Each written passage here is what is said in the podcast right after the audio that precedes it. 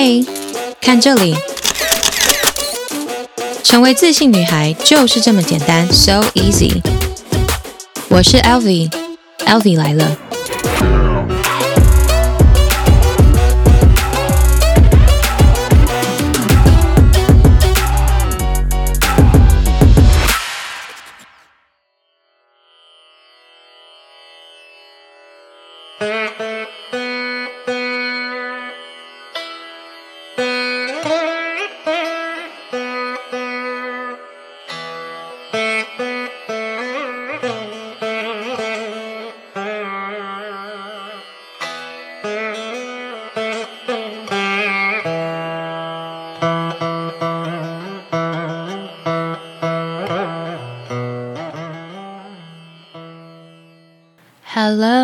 beautiful people，我是 Elvie，Elvie 来了，耶！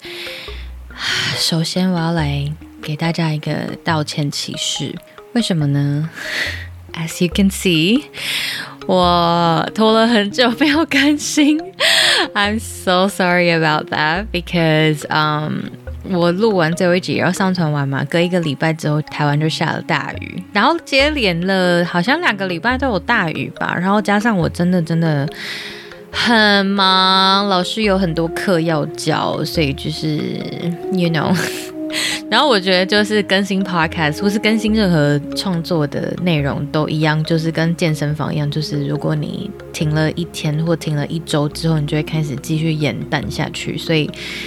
I am so sorry about that。然后已经有千百个朋友想办法催我，大家都一直说敲碗、敲碗、敲碗，印度下集敲碗啊！我先跟大家预告一下，印度会有三集，所以大家不要紧张，好不好？因 为真的太多东西可以分享。然后我知道你们很想要听那个八卦的部分，OK？所以这个呢？我们会视时间去决定，到底要在这一集讲还是下一集讲，OK？因为这太多事情可以分享了，我应该是会在下一集说啦。I am really really sorry。我今天呢，因为大家知道最近就是台湾不是有点半封城的状态嘛，而大家就是 working from home，所以。很多人开始发现学英文很重要，不知道他们是不是因为听了我的第三集讲学英文很重要。如果你还没有听，赶快去把它拿回来听一下。莫名其妙的这一集的点阅跟下载数其实是最高的耶！我发现大家好像还是很 care 英文这件事情，好有趣哦。Anyway，so 嗯、我就是很多很多新学生，然后嗯，新学生期基本上我就会让大家先那个试读就。体验课嘛，今天上完呃某一堂体验课之后呢，这个学生在结束的时候，他就跟我说：“老师，你应该那个很忙哈。”感觉起来你应该真的很忙，因为我看你的那个 podcast 都没有更新，我就傻了。我想说，因为这个学生是我第一次跟他讲到话，literally 第一次，然后他居然已经把我的 podcast 听完了，然后我就想说自惭形秽，我就说不要提醒我。Yeah, so because of him. I'm gonna start uploading like some new episodes because I know you guys have been waiting for it for so long. Um, I'm really sorry about that. 所以，对，嗯，我现在就来更新了，Elvie 来了，Elvie 真的来了，OK。 所以一样就是非常感谢大家热烈的催稿，然后很热爱我的 podcast，有你们的支持跟鼓励，以及各种催促呢，是我持续往下录下去的动力。所以如果你们发现就是我没有在认真更新的时候，请赶快来催稿一下，说天天敲碗，我想知道下集的故事，这样子我就会赶快录音。因为本人是一个很懒惰的人。好啦，但是我真的很忙啦，所以尤其最近就是啊、课越来越多，所以对我要来继续我的第五集，我的啊、嗯、印度志工之旅。那一样在这之前呢，我只是有一个小小的那个，这应该要叫什么？小小的发现吗？就是我发现大家好像都蛮八卦的，这样。我不知道是不是因为大家就是人性就是很八卦，还是大家对我很好奇。就自从我第一集讲到就是这个呃我约会的这个水瓶男之后，我陆续就是不管是朋友啊还是学生呢，就是怎样聊到的时候，然后就大家就会说哦，是那个水瓶男吗？那我就想说。大家可以不要这么八卦吗？就是 他只是某一个，就是一个约会的对象，OK？所以就是不要太把它放在心上，不是每个人都是水瓶，所以不是一直都在讲他，OK？啊、对，我只是觉得这件事情很好笑，所以把它拿出来讲。所以，anyway，下次如果你们就如果你是我的朋友，你有听到我说嗯某些故事的时候，不要再问我他是不是水瓶男了。如果他是，我会告诉你，好不好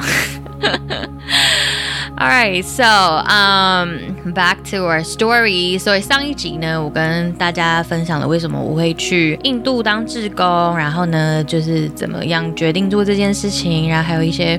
啊、蛮有趣的趣事。然后，因为大家知道我去那边是透过 ISEC 去那边做志工嘛，所以呢，我自己就是要来详细的跟大家说一下我的志工工作的内容，以及呢，我在这个印度生活两个月所看到、跟学到、跟受到文化冲击的地方。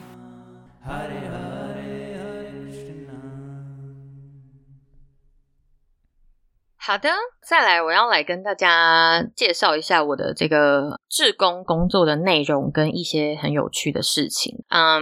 我的跟 NGO 合作的这个工作呢，其实是嗯，有点像是他算是他们的记录跟拍摄。其实老实说，你真的要说我做了什么，我真的是也详细很难条列式出来，因为我每天就是跟着他们到处跑这样。那我就会帮他们做一些记录，所以有呃蛮多次有去过印度的贫民窟。那其实我觉得贫民窟是一个非常神奇的世界，就是那个地方你一定要有人带你才进得去，就是没有人带你是根本不会走进去那些巷弄，然后你根本也不会知道那里是贫民窟的地方。我那时候去的时候，就是当然都是跟呃那个 NGO 的组织的人一起去嘛。其实你从外面走路的时候，就是都是大马路，然后他们贫民窟就是在你转进去某个巷子，然后再转再转再转再转，诶，然后就到了贫民窟了。就很有趣啊！我们那个贫民窟就是房子，就是都是平房，全部都是平房，没有那种两层楼的。然后，嗯、你会很明显感觉出来，就是里面的建设什么是比较匮乏的。然后小朋友当然就是都会在那边乱窜啊什么，当然你就会看到一些牛啊什么之类的。这样，我本来其实以为就是在路上会看到超多牛，还是有大象，其实好像没有看到那么多，因为可能因为我住的那个城市，就像我刚刚说的，它是一个。科技大城，所以其实没有到那么多牛，所以偶尔就可能人家办婚礼或什么才会看到，就是大象，然后上面有人在骑，然后就办婚礼这样子。但是路上骑不会有到那么多牛。如果你去乡下骑，就会看得到，就是很长，你走一走就看到牛这样子，而且牛超可爱，摸它它就会颤抖，很有趣。我们去贫民窟里面做拍摄，这样。第一次去的时候，其实我没有很深入的进去贫民窟，我就是去他们的办公室，然后呃，就是跟当地的人稍微认识一下。然后里面的小朋友当然就很可爱。基本上你到印度之后呢，你就会很像明星一样，就这些小孩就会一直围着你，然后就会一直就是要跟你拍照，然后甚至会跟你要签名，超好笑的。而且他们会要签名要到，就是他们还会吵架的那种状态，就是啊，我的先，我的先是我的先啦，这样子，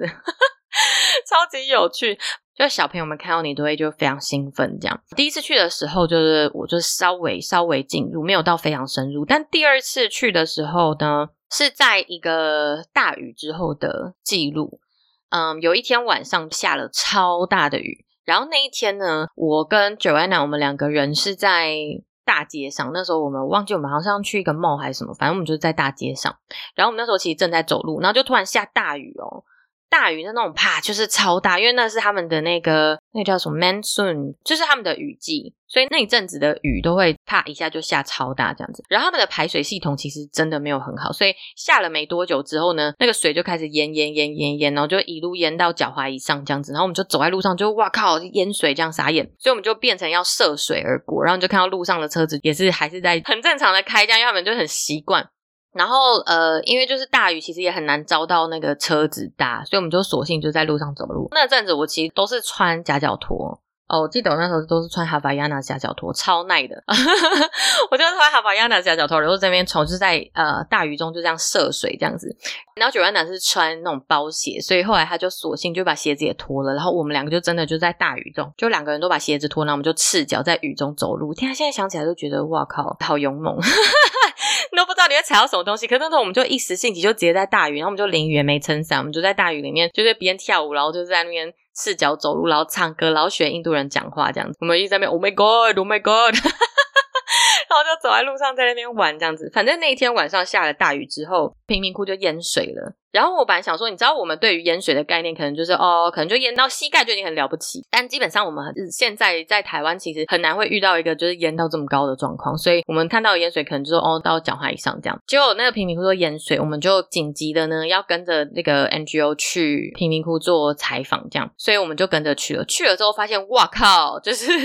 它不是普通的淹水，它是已经变成河了，你知道吗？就是整个在贫民窟里面流窜，它是真的是河，然后就是那个地板还有裂缝，然后裂缝之后就形成那种溪流的那种感觉，你知道吗？就水一直在那边流。我们想说，哇靠，这个是这是河吧？这不是 淹水吧？傻眼！然后很多人的家里都遭殃这样子。然后后来听说有一个老妇人她瞎掉了，可是她家淹水，然后还有一只蛇这样子，然后她就整个人就缩到那个床上，然后在贫民窟里面的年轻人还要去救她这样子。反正就是一个非常混乱的状况。然后我们就进去了，就也是一样哦，就是绕到一个巷子里面，然后就突然，因为可能他们那个地方比较低洼，所以我们就从外面的巷子绕进去之后就，就、欸、哎就开始淹水这样子，然后就看到很多人家里都淹。我觉得印象非常深刻，就是有一条大道，整个淹水是淹到已经要到我的鼠膝部或是腰部，我记得后来淹到有到腰部的这样。然后我们那时候是必须要涉水而过。就是我们那时候是要真的就是走那个条大道，就是没有别条路，所以我们一定要走那条大道。然后我们走进去是有一个贫民窟的某一个比较算是杰出青年嘛，就是他要出来选，有点像里长的角色。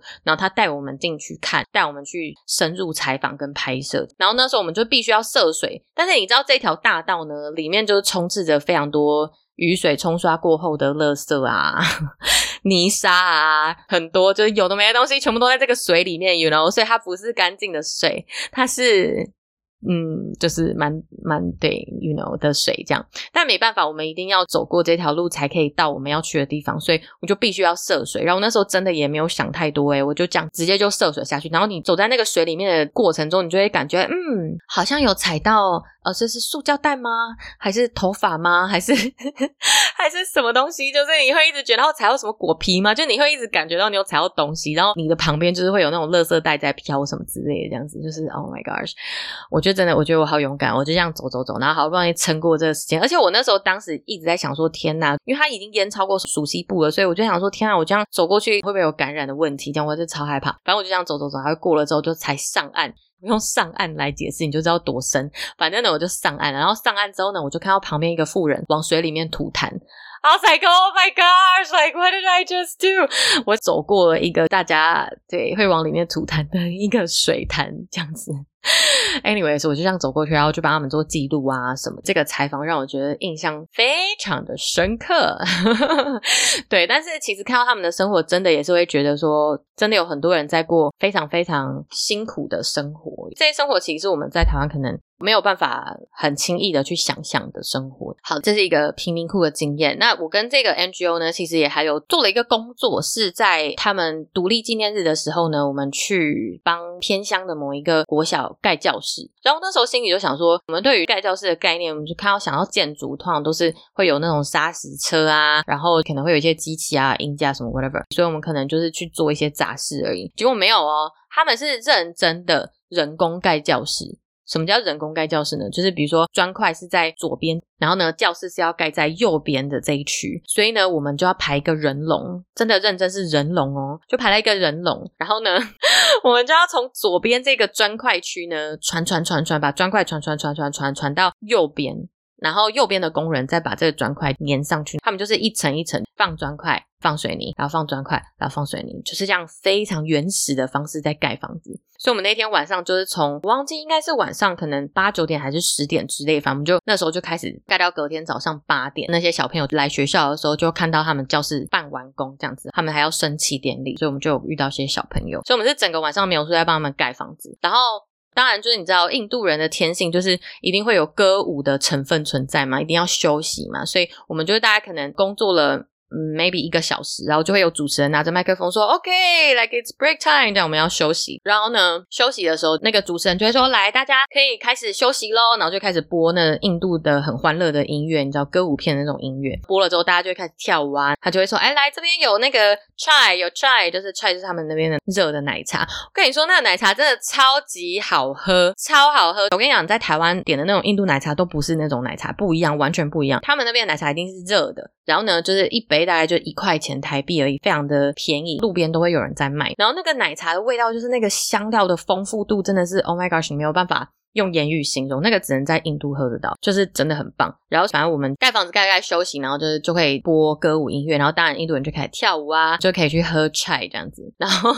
休息可能十五分钟过后，大家就说 OK，我们要回来工作喽。这样的那个主持人就拿麦克风，我们大家又回去岗位，就是开始排队工作这样子。然后后来还遇到下大雨。下大雨我们就没有办法盖了嘛，所以我们就全部人躲到屋檐下，然后大家就开始在屋檐下玩一些团康游戏啊什么的，就是超有趣。基本上印度人的不知道这是他们的天性吧，非常可以自得其乐，就什么事情都可以自得其乐。像比如说跳电是一个非常日常的事情。记得有一次我在 Gumi 的那个办公室，就在 NGO 的办公室，有一次我们就工作工作，然后就跳电了。然后跳电的时候呢，就大家整个就是完全不意外哦，完全没有意外的状况，他们大家就诶开始拿书出来啊，拿口琴出来吹啊，然后去装水啊，什么，就是大家就觉得好像这也是一个非常日常的事情，就大家不会觉得说，哦，我的工作被中断，大家就是哦，没关系哦，跳电喽，就这样喽，就好像是有人在你旁边开门，就是这种很习以为常的感觉，你知道？对，所以那天就有人拿口琴出来吹之后，然后我跟 Joanna 就开始唱歌，然后他们就开始在那边乱玩啊，然后我拿相机开始录影，大家就开始玩起来，这样，然后玩到电回来，这样。所以就是跳电对他们来说也是很正常，所以他们就非常可以自得其乐。下雨大家就会想说，哦，那我们就去躲雨喽，躲雨都来玩一下喽，这样子。所以也就由此可见，他们效率不会太高，因为他们就非常 非常可以自得其乐这样。但是好处就是他们也不会觉得压力太大了，就是哦，如果事情发生就嗯，好吧，就只能这样喽，我也没有办法喽，这样。对，所以 anyway，我们就在帮他们盖教室，然后盖完教室到一直到跟早上，小朋友就回来学校嘛。我就跟你说，小朋友看到我们呢，就是会很像看到明星一样，然后他们就会疯狂的来你旁边，然后追着你跑，然后让你签名。所以我就又被一群小朋友围起来，然后他们大家就又一直开始啊要签名签名，然后就是还吵架这样子，拿纸给我这样，非常有趣的现象。反正就是不知道为什么莫名到印度你就会变明星。So yeah，这个是我的跟 NGO 合作的志工工作的分享。好的，介绍完我的志工工作内容之后，大家现在应该已经有一点呈现一个 “Oh my God”，like L V 到底是心脏多大颗，可以承受这些全部的事情？对，嗯、我觉得我个人就是一个非常，嗯，应该说蛮喜欢挑战，然后很喜欢新鲜的事情，然后我觉得我人生就是要有一切的体验，新体验，这样走这一趟人生就是要有各种体验的，所以我比较不会去排斥，或者是说有很多先入为主的想法。嗯，除非他是就是比如说会伤身啊，或是违法啊之类，或伤害别人啊、如果是就是针对个人的体验，我其实都还蛮开放的，会想要去接受。所以当时在印度的时候，其实我真的没有想太多诶、我那时候真的就是觉得哦，就是哇，好酷哦！我就每一次有新的事情发生，觉得哦，好酷哦，完全跟原本在台湾嗯、可以遇到的都不太一样。所以呃，你说我真的看到这些贫民窟的状况啊，还有就是。涉水而过这些事情，嗯，当下我其实都没有想太多，我只就觉得哦，遇到什么呢就去解决或者去接受，这样 OK。所以啊、嗯，讲完我的志工工作内容之后，我要来分享一下我在印度看到的各种有趣的事情。好，首先第一件事情，大家就会一直在想啊，诶，印度人是不是真的都用左手擦屁股？这件事情我没有很正式的去问印度人，因为我觉得好像有一点。冒犯他们，我所以，我实在是因为我也没有跟任何一个印度人一起上过厕所，所以 I seriously don't know that。嗯，但是他们是真的，就是如果说哎吃饭然后用手吃饭的话，是会用右手。但大家知道，如果有吃过印度菜的话，你就会知道印度菜有非常多种饼皮，然后要配各种不同的酱，然后那个饼皮是通常是你要撕一小块，然后沾酱包起来，然后跟肉一起吃。然后通常会用手，可是他们他们是可以已经练到可以用单只手就把那个饼皮分好，我没有办法，就是我还是要用两只手。你知道有时候吃饭的时候，我就已经也顾不得到底礼不礼貌，因 为我就真的没有办法用一只手这样。但他们应该也理解，就是我是外国人不习惯。在印度的厕所呢，不会有垃圾桶，但是呢，一定会有一个水桶，就是一个大桶的水桶，然后会有一个小水龙头在一个马桶旁边。水桶通常都会装满水，然后上面会有一个小水瓢。看起来就是你要用那个水瓢呢去冲水，啊、，I'm not really sure，but 就是也许那个水瓢也是可以拿来冲屁股的，所以有一些马桶，比如说免治马桶，它就会有那个可以喷屁股的那个，但很多地方是会有就是水桶加水瓢这件事情，嗯、但没有没有垃圾桶这件事情，真的有时候是蛮麻烦的，就是，诶，如果女生就是刚好经期的时候，这件事情就会变成一个问题，这样，所以。啊我到现在其实还是不知道他们当地的女生到底是怎么完成这件事情。如果你知道的话，欢迎呃，好像不能留言，欢迎截图，然后泰国的 IG 啊告诉我就是他们当地的女生到底是怎么处理他们的卫生棉或是卫生棉条这件事情。So 这个是啊、一个很有趣的现象。然后再来呢，就是印度的电影。如果你有看过的话，其实老实说，我蛮爱看印度电影的。尤其是在我去完印度回来之后，我就觉得印度电影就是它是有一个 对我来说是有一点让我怀旧跟思乡思乡。对，因为呃，大家就觉得我前世是印度人，反正就是会让我觉得有点那种怀念的感觉。所以我回来之后还是很喜欢看。但他们的电影都会很长，因为毕竟有加上了歌舞的成分。所以他们电影是很长的。那如果你去电影院看哦，他们的电影呢，通常原声带会先出来，然后他们的原声带的歌手不，当然不会是那个演演戏的那个演员唱的嘛，就会有另外的歌手。所以基本上原声带会先出，然后他们的专辑就这个原声带如果红了，基本上电影就一定会红。所以是先出歌，然后再出电影这样子。至少我那时候是这样子的。所以，like whoever's now like living in in India, you can correct me if I'm wrong. But 但我那时候我听说的是这样，就是会先出电影的 soundtrack，然后出完他们红了之后，就是电影出来就一定会卖，因为大家已经有一个话题性。反正 anyway，那个电影就通常就会很长。所以呢，如果你去电影院看电影的话呢，通常就会分呃上下半场。我第一次去电影院看电影的时候。看看看看到一半，然后突然灯就突然全亮，然后全部的人就散场出去。我就想说，哎，奇怪，电影是演演完了吗？旁边的朋友就说，没有没有没有，现在是中场休息时间。所以他们的 不管电影，不管是好莱坞的电影或是印度的电影，都是就是会有一个中场休息时间。这件事情也很有趣，因为我们通常在其他地方都是一次看完嘛，他们没有，他们中间会休息喝个 chai，you know。对，这件事情很特别。然后再来就是印度电影，他们当然就是讲印度话嘛，当然就听不太懂。所以我就非常感谢我的印度朋友们，每次就是带我去的时候，他们就会可能演了一段之后，他就会在旁边跟我说：“Okay，so now like this guy is doing this and this girl is doing that. So then they fell in love. I'm like，OK，like thank you so much。”因为我真的听不懂，他们都讲印度话嘛，那他那他们都很细心的，就是想要跟我解释，所以我就看了蛮多场印度电影，多亏我的朋友们。所以，嗯，如果有机会，我觉得真的可以去看一下印度电影，因为真的蛮有趣的。除了就是像大家熟知的《三个傻瓜》啊，还有《我的冠军女儿》这几个，真的都蛮好看。可是这几个好像歌舞的成分没那么多。嗯，我那时候看有一部片叫做《Love Ajkal》，那一次是我印象蛮深刻，然后我蛮喜欢的电影，而且它的那个 soundtrack，它的歌都蛮好听，我个人蛮喜欢。所以我后来有就在印度的时候就把它 CD 买下来，这样。Love Ajkal，Aj 就是 A A J 啊、然后 K A L。Love Ajkal，Ajkal 就是印度话的 nowadays 的意思，就是现今。所以他这边就是在讲说那个时代的爱情是一个怎么样子的。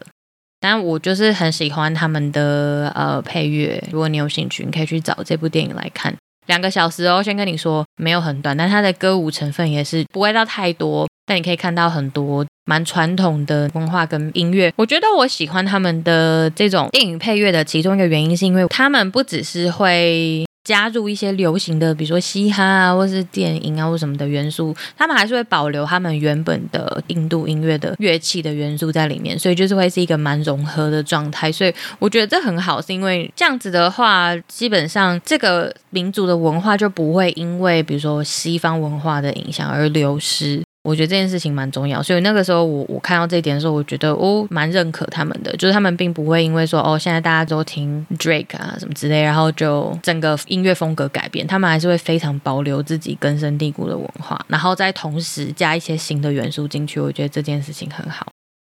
So, anyways, if you are interested in Bollywood movies, um, then yeah, there are some like really good ones. Love Ajkar 就是其中一个，那当然还有很多。然后有一个很有名的印度女演员叫做 Priyanka Chopra，我个人蛮喜欢她，是因为第一个她很正，身材好。她曾经是全球小姐，然后第二个呢，就是哦，她现在跟那个 Nick Jonas，就是那个 Jonas Brothers 的其中一个成员 Nick Jonas 结婚。他们在一起的时候，我 完全不知道这件事。他们结婚，我才说啊，他们结婚，他们在一起这样。对，反正 anyway，然后这个女生她就是一个女强人的形象。她除了演戏之外，之后就进军好莱坞，所以她在美国也有为她而创的一个影集 FBI 的影集。她当然也有她自己的基金会啊，然后也有办过很多讲座。所以她不是只是一个漂亮的 figure，她是一个有脑袋的女强人。Bianca Chopra 她的蛮多电影也都蛮好看的，所以大家可以去看一下。讲到电影啊，音乐就可以讲很久。好，Anyway，所以呢，电影有分上下半场，这件事情很有趣啊。如果你有兴趣看印度电影，可以去看。然后再来呢，另外一个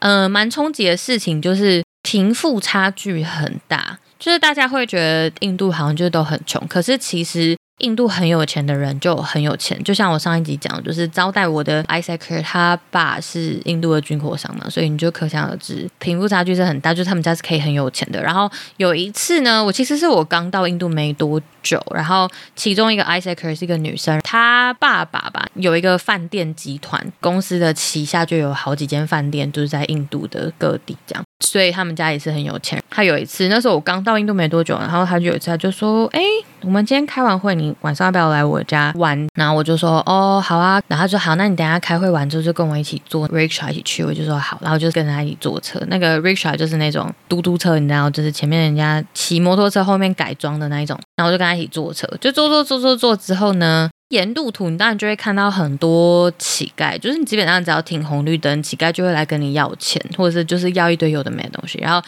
基本上大家就是不会理他。那反正呢，我们一路就这样子风尘仆仆，然后到他家楼下。他家楼下呢，我就印象很深刻，我就看到有一个妈妈，就反正他们也是乞丐，但就是那个妈妈呢，怀里还抱着一个 baby，然后旁边还牵了一个小孩，然后就是看起来就是生活很辛苦这样。然后但是呢，我们一上楼就坐电梯上去，他家那个电梯还是那种铁达尼号，我刚好有看过嘛？铁达尼号的那种，拉铁门完之后再关门的那一种，不是那种电动很古典的那一种电梯，就上他家电梯，然后上去之后，他家完全就是一个不一样的世界。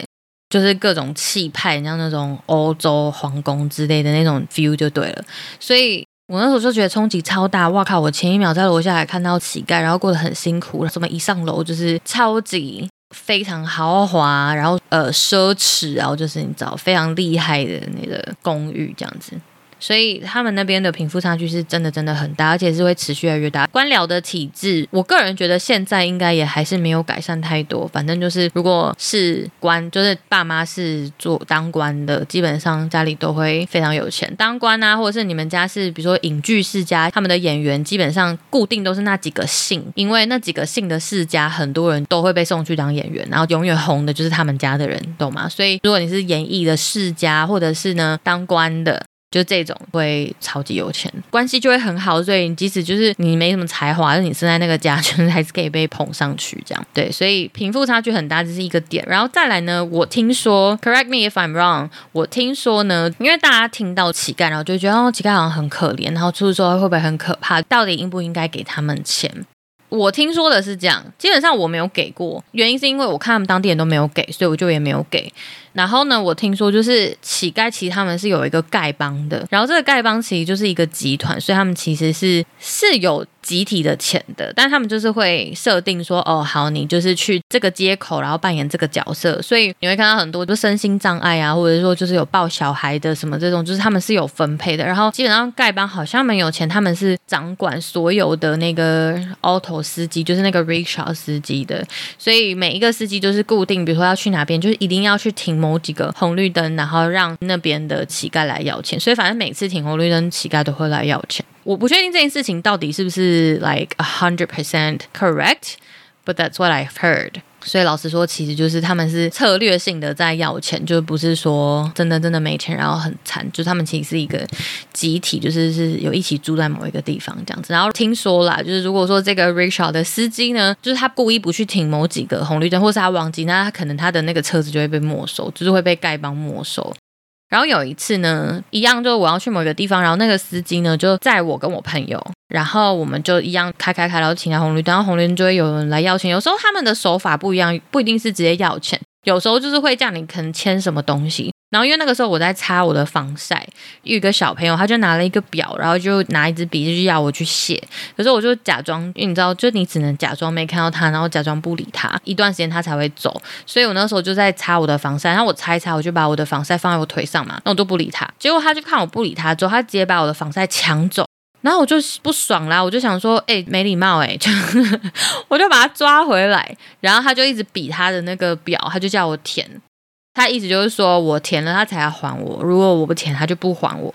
然后后来我就想说，OK，算了，反正防晒没多少钱，我就送他，我就叫他走。只是我那时候当下我就觉得，咦，现在是怎么回事？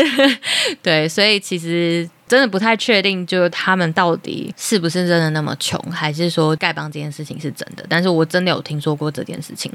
其实还有一件事情很有趣，是印度呢。不同的城市其实就是很像不同的国家，所以你到了不同的城市，那个氛围其实很不一样。然后连呢那个城市的乞丐都会反映出这个城市的特色，比如说新德里是首都嘛，所以步调比较快啊，人都会比较掠夺性比较强，可能比较强势一点点，所以他们那边的乞丐也是蛮敢跟你要东西的。但是呢，我到了某一个城市，在北边旁遮普的其中一个城市叫 Amritsar，那是一个宗教性非常强大的一个城市，锡克教为主。然后他们有一个非常厉害的寺庙，就叫 Golden Temple。然后里面就是所有那种布置啊，还有包括他们的那个经典，全部都是用金线，就真的金去车的、去织的这样子。所以那个寺庙每年当然很多人供养啊什么的，因为那个城市就是宗教性非常强，所以那个城市的。乞丐也很有趣，他们就是会用一些那种比较宗教性的方式在游说你，给他们钱。比如说，他就会一直跟着你，他就跟我朋友说：“嗯、你如果给我钱的话呢，你就可以有很好的房子啊，可以赚很多钱啊，然后可以祈福啊，然后就可以有多子多孙啊，叭叭叭之类。就是他是用这种柔性劝导跟祈祷的方式在跟你要钱，这样就。” 所以我那时候在观察，我就觉得太有趣了。因为印度就是一个，因为它毕竟它地也大，人也多，所以每个城市真的就是特色不太一样。到不同城市，你就是像我讲，你真的会觉得到不同的国家，然后再加上当地的乞丐也有很多不同的特色。再来呢，有一件事情，这里听起来会蛮难过的。如果你是一个嗯蛮喜欢伸张正义，然后对于儿福这一块很 care 的人呢，哎，你听到可能就会有点不爽，但是。对，但是就是一样，就是在印度这个世界呢，很多事情你是没有办法改变的。这样好，Anyway，呃，我说晚上有时候会去电影院看电影嘛，那有时候看比较晚的场，然后看完之后出来，可能就是已经十二点啊，就半夜这样子。半夜的时候，如果是那天可能是一些特殊的节日，还会有小朋友在卖花哦，which is like very sad。但是他们还是会来卖花，然后就是会说哦，今天是什么什么节日，然后就是可能跟我的朋友说，你要不要买花给你的朋友啊，这样子。童工这件事情，还是至少在我去的那个时候，就还是呃真真实实的在发生这样。然后呢，就上车之后，我朋友就开车嘛，然后开开开开开呢，因为那时候已经很晚了，所以其实路上不会有太多车。然后我上次也讲过，印度的路灯其实没那么多，所以就是晚上也蛮暗的。然后那时候我们就开开开，然后就一个弯道，我们就停在一个红绿灯。然后呢，路边就有一个很大的那种垃圾车，就是你知道那种社区会挤垃圾那种绿色那一种垃圾车。然后我就看到那种垃圾车之后呢，因为我们停红绿灯嘛，然后那时候又很晚，然后然后通常我朋友他们是不会在车上开冷气，他就是会摇下车窗。吹风那一种，所以我就听到阵阵的啜泣声。那我就在看，奇怪，那啜泣声是小朋友的啜泣声。然后我就在那边看看看，想说怎么没看到小朋友？然后我想说不会吧，小朋友在垃圾桶里面吗？然后我就看我朋友说：“诶，你有听到那个声音吗？”他就说：“哦哦，有啊。”我就说：“那他是在垃圾桶里面吗？”他就说：“嗯、对啊，就。”蛮正常的，我说哈，就这件事情是正常的，你你是认真，你在跟我开玩笑吗？童工这件事情已经蛮不可思议，然后居然还有小朋友半夜没有地方回家，然后就是在垃圾桶里面。I mean, it was like really, really sad. But at the same time, like 我就真的不知道我可以做什么。对，因为我觉得我相信一定有很多很多，不管是印度人还是就是外地人，可能又曾经真的很想要为这个城市或者是这个国家做一些什么，但是。他们的那种官僚体制啊，或者是对，就是这一类的事情，已经太根深蒂固了，是没有办法靠一个人去解决的哦。如果大家很有兴趣的，想要知道印度的贪腐的程度到什么程度的话，大家可以去看 Netflix 的一个电影，叫《The White Tiger》。这部电影原本是一个小说，然后他把它改编成电影。然后这个电影就是在讲，因为大家有听说印度有种姓制度嘛，然后基本上就是如果你是出生在乡村，其实你一辈子很有机会就可能就是都在乡村里面，就不太可能会有可以翻身的机会。可是这个主角，这个男主角，他就是出生在乡村，但是他就很希望他可以改变他自己的命运，然后力争上游，所以他就想尽办法离开这个村庄，然后就从从可能有钱人家的司机开始做起，然后从司机开始变成老板儿子的司机，然后到后来就是想办法，反正最后他就把他的老板都干掉，最后他就自己开了一个公司。在那个过程中，他就显现了非常多印度目前现有，因为这部电影是嗯、今年年初，对，今年一月出来的，所以其实就表示说。这些现象到现在其实都还是真真实实的在发生，还是嗯非常严重的，所以你就可以看得出来，就是那个官僚贪污的体制啊，还有有钱人永远都有钱，穷人永远就是很穷的这种 M 型社会的状态，就是可以从这个电影里面看出来。然后，当然我刚刚讲的那个很漂亮的全球小姐 Priyanka Chopra，她也是其中一个女演员。So yeah，如果你们有兴趣，可以去看这部电影。So anyways，我就看到这个时候，我觉得哦天哪，很难过。我曾经有问过我朋友一个问题，因为大家知道我的志工的工作是去贫民窟帮忙，所以我当然就看到很多很可怜的现象。所以有一次我就问这个朋友，就是军火商的儿子，我就说，嗯，你对于就是贫民窟的人有什么看法？然后他就跟我说，我觉得他们很笨啊。然后我就傻眼，想说：“咦，你是坏人吗？”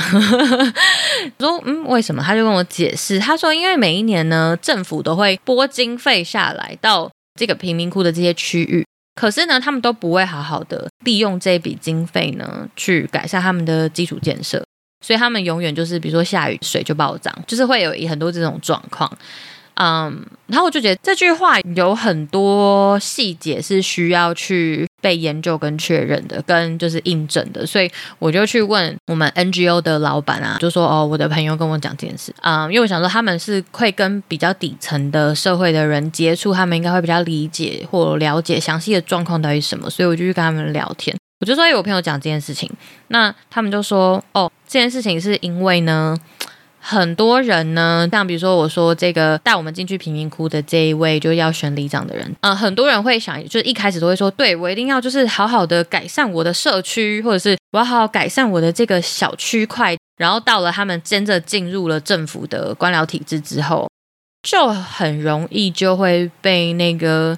贪污的呃社会，或者说你有时候是不得不必须要融入，或是必须去接受这些事情。然后到最后可能就会变成，就是政府拨这些经费下来，可能有一大半是被这些人先吃掉，然后剩下很一咪咪才会被分到贫民窟的居民这边。所以当然，那剩下那一咪咪根本改变不了什么，所以他们永远就是过得很辛苦。一样就是有钱的人就持续更有钱，所以我才说为什么在印度你是当官或是你是影视世家的这一类的，通常不太需要担心你的未来，因为你的家族的那个历史跟势力是完全足够你过上一辈子好生活的。所以我们真的要很庆幸 我们不是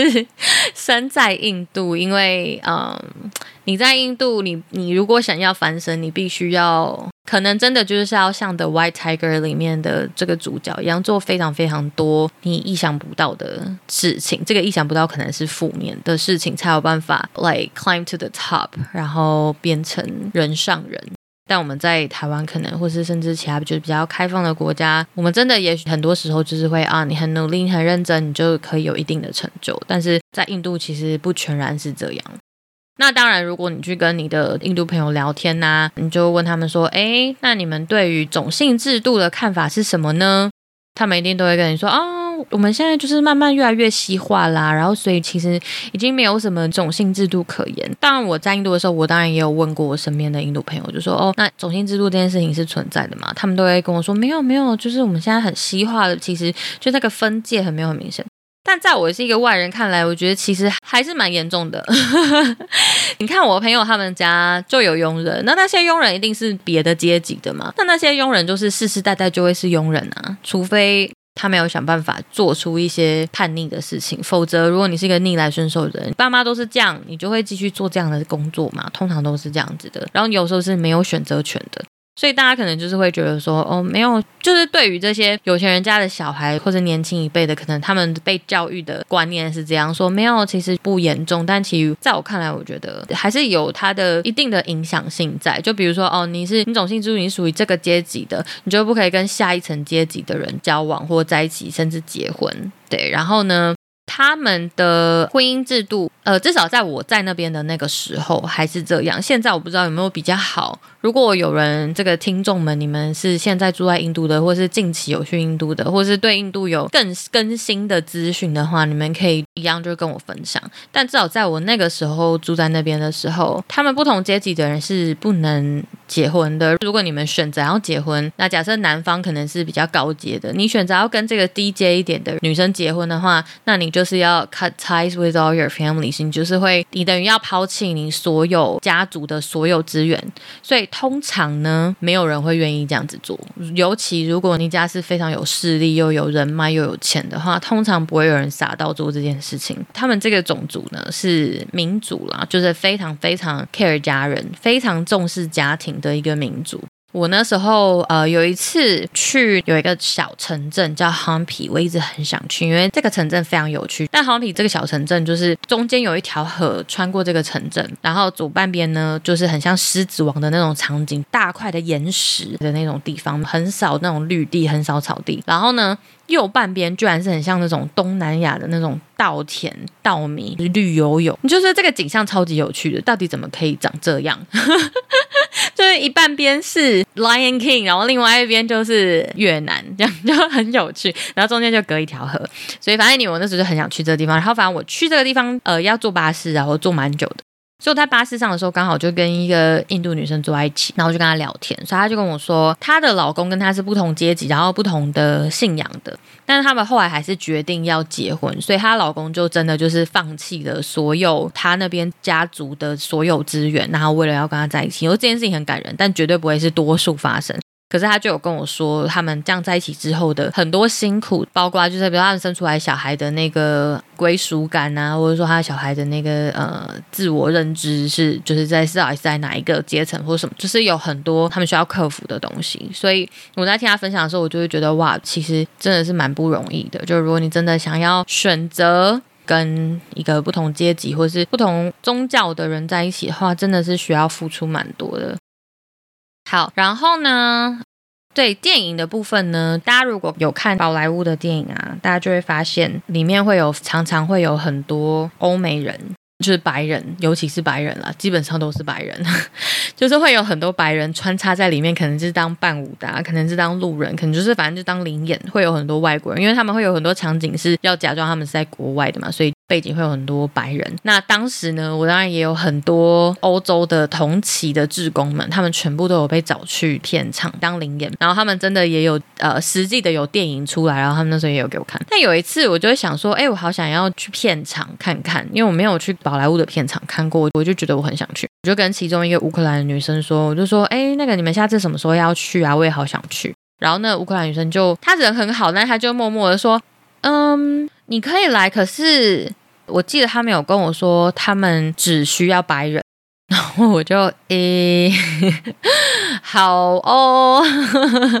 就是种族歧视吗的意思这样子？但是对，就是如果你有看那个宝莱坞的电影，就会发现真的很多时候会有白人在 background 走来走去，或是伴舞有很多白人这样，然后那些人都是可能去那边玩啊，去那边当志工啊，去那边就是短期，然后被找来当临演，然后可能就给他们一天临演的钱。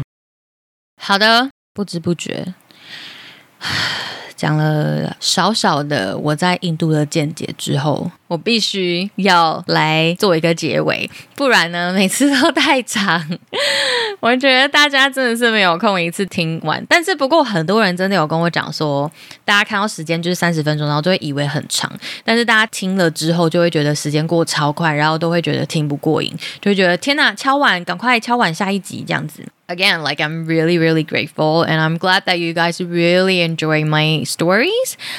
and 可能我真的算是会讲故事的人吧，I don't know. Like you can tell me. 所以如果你们也觉得你现在在听我的 podcast，然后你也觉得天哪，什么半小时过了吗？那欢迎你截图我的 podcast，然后呢，在我的 Instagram 上面标记我，让我知道你也很 enjoy 听我的印度的故事。 那我的 Instagram 的账号呢，就是 LV Travel Bag，LV 就是 E L V I，在封面上看得到，OK，啊、um,，Travel Bag，Travel 就是旅游，T R A V E L Bag 就是包包，B A G，So LV Travel Bag，That's my um Instagram。所以你们可以就是截图，如果你觉得哎，今天这一集很丰富，然后时间过超级快，或者是可能对很多人都会说他们是在洗澡啊，或者是吃早餐啊，或者就是。做杂事的时候听我的 podcast，然后就觉得心情很好的。对，不管怎么样，就是欢迎你们截图标记我，跟我分享你想要跟我说的话。OK，嗯、然后呢，如果你是在用 Apple Podcast 听我的这一集节目的话呢，欢迎呢你们在我的这个节目底下呢。评分打五星，然后帮我留言这样子。如果你们有打五星，然后留言，欢迎截图哦，欢迎把它截图起来。然后呢，可以就是私讯我 IG，我会寄明信片给你们。而且这个明信片不是台湾的明信片，是我在国外买的明信片。现在还剩一咪咪几张而已，所以对，要抢要快。So yeah, anyways，啊、我必须要来一个结尾，但是我这是还有很多事情没有讲，所以下一集呢，我会来回答大家的 Q&A，就是大家对于在印度旅游啊，或是一个女生在国外旅游的一些顾虑，就都可以问我。如果你今天听完，然后你有一些问题，也欢迎标记我，就截图标记我，然后呃问问题，我就会在下集一起回答你。OK，所以很多人会问我说啊，去印度会不会拉肚子？印度人是不是都会强奸女生？印度都很脏吗？印度人都很奇怪吗？Anyways，或者是说呢，你有什么对，就很想很想要知道，就是可以看什么电影，或是看什么东西更了解印度？下一集我都会跟大家揭晓，好不好？还有大家最期待的，呃，我的印度的艳遇啊，以及各种恋爱 whatever 的东西，下一集都会跟大家说，好吗？所以。请大家广为宣传。如果你 今天听完觉得太棒了，好喜欢哦，啊，麻烦你就是好好的帮我分享一下，OK？，OK？I'll be very, very, very thankful。请大家敬请期待我的下一集，All right？就是下一集一样会更精彩。So, anyways, um, I think that'll be all for today. Thank you guys for listening again, because it's been like quite long. I noticed that, but I hope you guys enjoyed it. Um, so yeah, I'll see you guys next time. Bye.